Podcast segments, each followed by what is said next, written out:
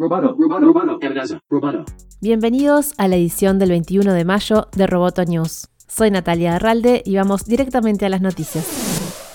La Fundación Carolina presentó un análisis sobre las aplicaciones móviles que se están utilizando en América Latina para rastrear el avance del coronavirus. El estudio realizado por Carolina Aguerre del Centro de Estudios en Tecnología y Sociedad de la Universidad de San Andrés señala que el uso de estas aplicaciones supone distintas amenazas en relación a marcos institucionales, legales y a los derechos humanos. El estudio denominado La delgada y móvil frontera de las Corona Apps en América Latina releva 28 aplicaciones que tienen como misión principal brindar servicios de telemedicina, reporte de síntomas, información y autodiagnóstico. El informe plantea que estas herramientas funcionan sin una clara divulgación de sus políticas de almacenamiento, procesamiento y uso de datos. Aún en las sociedades más vulnerables de la región, estas aplicaciones han logrado desplegarse en tiempo récord. La cuestión de la vigilancia vía herramientas digitales es un punto en la agenda local desde hace años, pero la evidencia es todavía escasa como para identificar prácticas con potencial de vulnerar derechos al menoscabar la privacidad,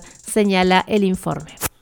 Apple y Google comenzaron a distribuir en 22 países su herramienta de notificación de exposición a contactos con COVID-19. Esta interfaz funciona conectada a las aplicaciones oficiales que utilizan los gobiernos para informar sobre la evolución del coronavirus y sirve como un sistema ágil de rastreo de las personas que entraron en contacto con un caso positivo. Entre las dificultades del proyecto que las compañías aseguran haber resuelto está el respeto a la privacidad. La propuesta de Google y Apple se basa en una tecnología denominada Bluetooth de baja energía, mediante la que los teléfonos móviles se pueden detectar entre sí en distancias cortas de entre 0 y 2 metros. Estas aplicaciones permiten identificar a móviles en contacto con otros móviles, no a personas. No recurren a la geolocalización por GPS ni antenas de telefonía.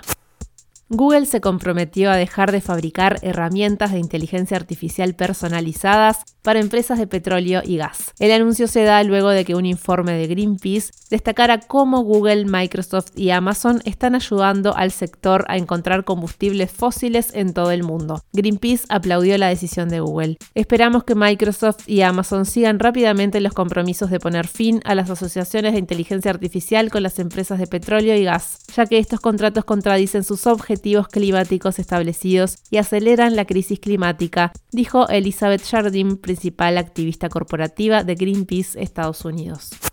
Facebook lanzó Facebook Shops, nuevas tiendas virtuales que permitirán a los usuarios hacer compras desde los chats de WhatsApp, Instagram Direct o Messenger. De acuerdo con la compañía, esta herramienta facilitará el comercio electrónico a negocios pequeños y permitirá a todo tipo de empresa contar con un servicio de e-commerce con posibilidad de generar galería de productos y comenzar a generar dinero online. Tras este anuncio, la compañía tuvo un récord en Wall Street y sus acciones alcanzaron el nivel más alto desde enero.